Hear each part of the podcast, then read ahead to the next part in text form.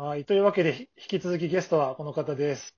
ラランドのサーヤです。よろしくおお願いします。願いします。お願いします。お願いします。この番組は、あの、放送作家の小林さんも一緒に参加してもらってるんですけど、どうですか、小林さん？はい。はじめましてなんです。はじめまして。で、僕ははじめまして。普段大阪でして、で、はいはいラランドさん、まあ、不勉強なとこもあったりしたんですけど、あの、ABC のお笑いグランプリの審査及び構成もやってまして、それでネタを見たかなと、あと、M1 ももちろん見てたんですけども、はいはい。はいはい。ありがとうございます。で、あの、ネタをどうやって作ってらっしゃるのかなと思って、そのタイプによっていろいろね、コンビによっていろいろなんで、その、がっつり本書いてくるパターンもあれば、こう、設定だけ決めて、セッション的にやっていく人もいるし、ではいはい、はい。ね、あの、ぼツッコミの人は何も言わずに演じるだけっていう方もいらっしゃるし、どんな感じなのかなと思いまして。まあネタ作りは、一応その、まあ、西田と一緒にインタビュー受けてるときは、二人で話し合いながら作ってますだけしか言わないんですけど、あ、はい。うんあれ？まあ、あの、基本的に大喜利部分は私で、うんうん大喜利は強そうやなと思って見てたんでね。はい。で、それで、まあ、その場にいてもらって、その場で突っ込んでもらって、いいのが出たらそれを書き留めてみたいな感じで、分担っぽいですね、ちょっと。まあ、でも一緒に作ってはいます。うん。はんはんはんはい。さ最初の設定とかは、あの、このさやさんが持って行ってって感じなんですか？設定もなんとなくやりたいのをこうメモしといて、うん。今回どれ詰めていくみたいな、二人で出して、うん。で、なんか組み合わせたりとかもありますね。で、多分あの、さっきの一本目で言ってたムカつくやつが、みたいな話も同じような僕思いたんですけど、あれ系の人って、その設定をこうしたいとかじゃなくて、こういうやつ演じたいとか、こういうやつの、こういうセリフとか顔とかをやりたいっていう、なんか点から入る時があるかなと思って見てたんですけど、ああ、そうですね。本当にキャラクターを考えてからの方も全然ありますね。うんうんうん。大体子供かおばさんか、そういうあと本当なんかオーガニックしか食わない女とか、そういう。そういうなんかちょっとその西田と私が同じぐらい鼻につく人っていうのを出して、うんうん。うんそこからこう詰めていくのも全然ありますね。で、そいつがどこにいたらおもろいかとうか、んうんうんうん。うんっていう考えも全然ありますね。設定から入るのもあるし、キャラクター発信もあるしって感じですね。で言うと、まあ、はい歴代全部じゃないですけど、割とそういうことに、こう、指摘するというか、アンテナが効く女性の方でお笑い好きな方って、ピン芸人になって一人コントでそこ演じるか、女同士で組んでコントやるっていうのが割と多かったと思うんですけど、しかもこれで男女ネタで、一応せ、はいはいとか入りは漫才にされてるじゃないですか。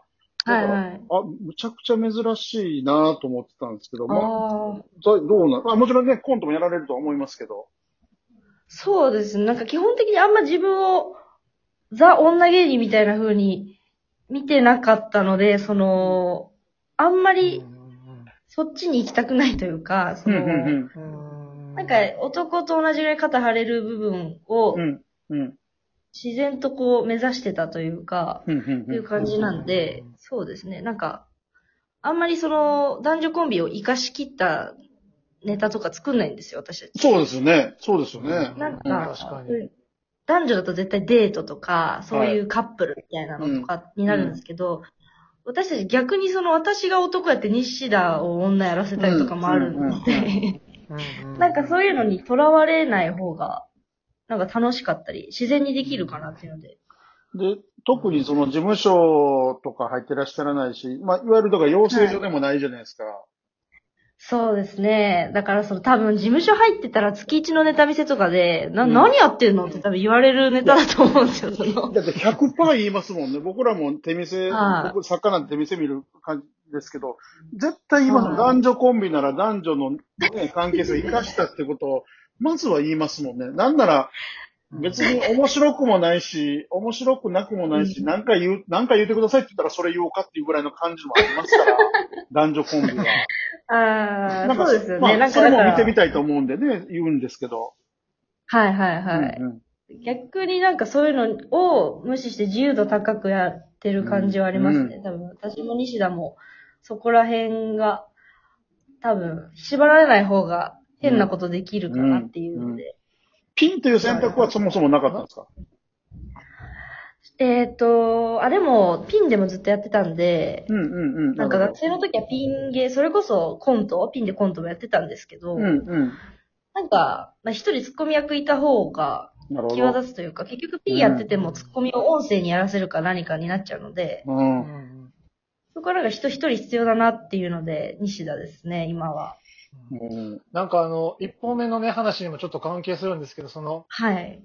会社員やりながらとかね、はい芸人も両方、両方やるとか、はい。男女コンビにとらわれないとかっていう、その、まあ今の言葉でダイバーシティというか、はい。すごいその感覚が鋭いというか、その、ま、あると思うんですけど、どういう風にその培われたんですか？その感覚って。というふうに、あー、でも最初にあの、山内さんがお話しされてたみたいな、その、まあ、ピンだろうがコントだろうがいろいろユニットとか、っていうのは、もうそもそも大学のお笑いサークルの文化的にそうで、なんかもう囚われず、コンビっていうものに囚われずにピンやったりとか、大学またいでコンビ組んだりとか、私もその西田とのラランドのコンビ以外にもコントだけをやるコンビを組んでた時もあって。最初のうちはそのコントの方でも賞レースとか全然出てたんですよ。うんフリーの大会とか。なんかそういうのが自然にやってたので、なんかあんまりそこがなんか、うん、変に囚われずにいたかもしれないですね、そのおかげで。小林さんなんて養成所の、ね、芸人さんを見ることの方が圧倒的に多いやろうから。まあね、大阪だし、吉本だしね。うん。そうですよね。ね、うん。なかなかこの感覚ってないんじゃないですか、やっぱり。うん、なかなかないんじゃないですかね。で、また、考えが大人？本当です本当にかはい。お御社はって言いそうですもん、だって。こちらの企画書ご覧くださいって言って、パワーポで説明されてる感じですもん、だっても ちょっとだからそこを、バラエティ的になんか、やっぱそういう風になっちゃうのもなっていうのは最近、悩みというか、う。うんうん。ほうほうあどなんかこう、会社員、会社員しない方がいい時もあるので、ああ、なるほど。あそうなんですよ。たまにその M1 の予選とかで、そのー、うん私がクライアントとして先輩に挨拶されたりとか。すごい気まずくて、そういうのは。あ、この間、あの、PR イベントありがとうございました、みたいな言われて。あ、ありがとうございます。ああとかもあはい。そういうのもありますね。なかなか珍しい状況ですね。でもまあ、こんなの増えていったらいいですもんね、だってね。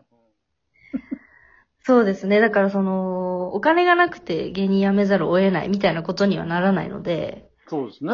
ああ、そうか。はい。だからそういう私みたいなスタイルが普通になってったら、もしかしたらめちゃくちゃうん。新しい面白い人がどんどん出てくる可能性もあるのかなと思ったり、ははい。諦めずに済むというか、いうんうんう。んはい。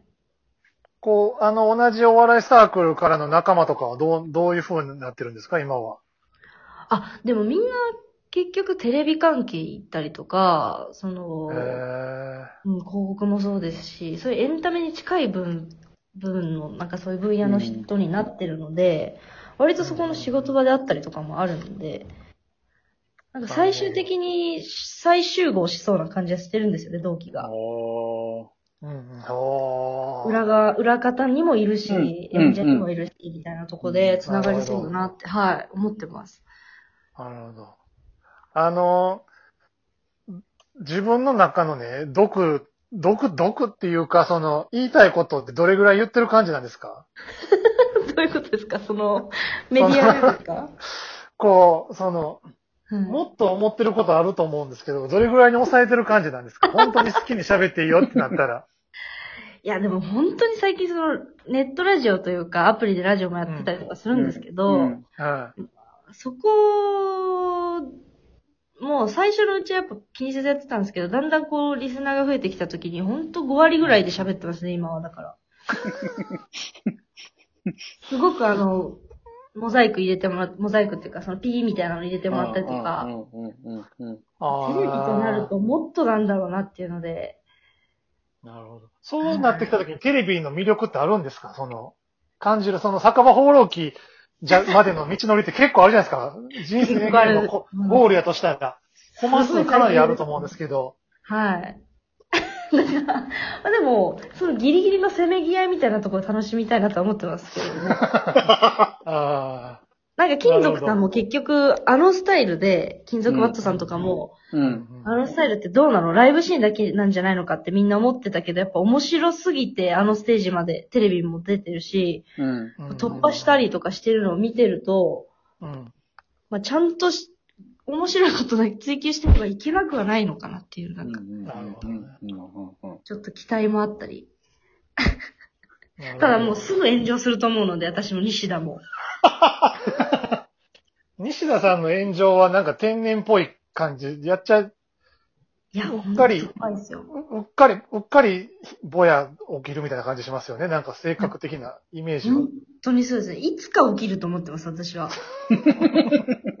本当にね、サーヤさんはもう、あの、じ自ら自分に火つけて、そうな感じは、分かってて火つけそうな気するけどう。ん。西田さん消は防的ちょっとに。うん。あ 西田はもう本当に自己的になると思ってます、私は。はい。あなるほど。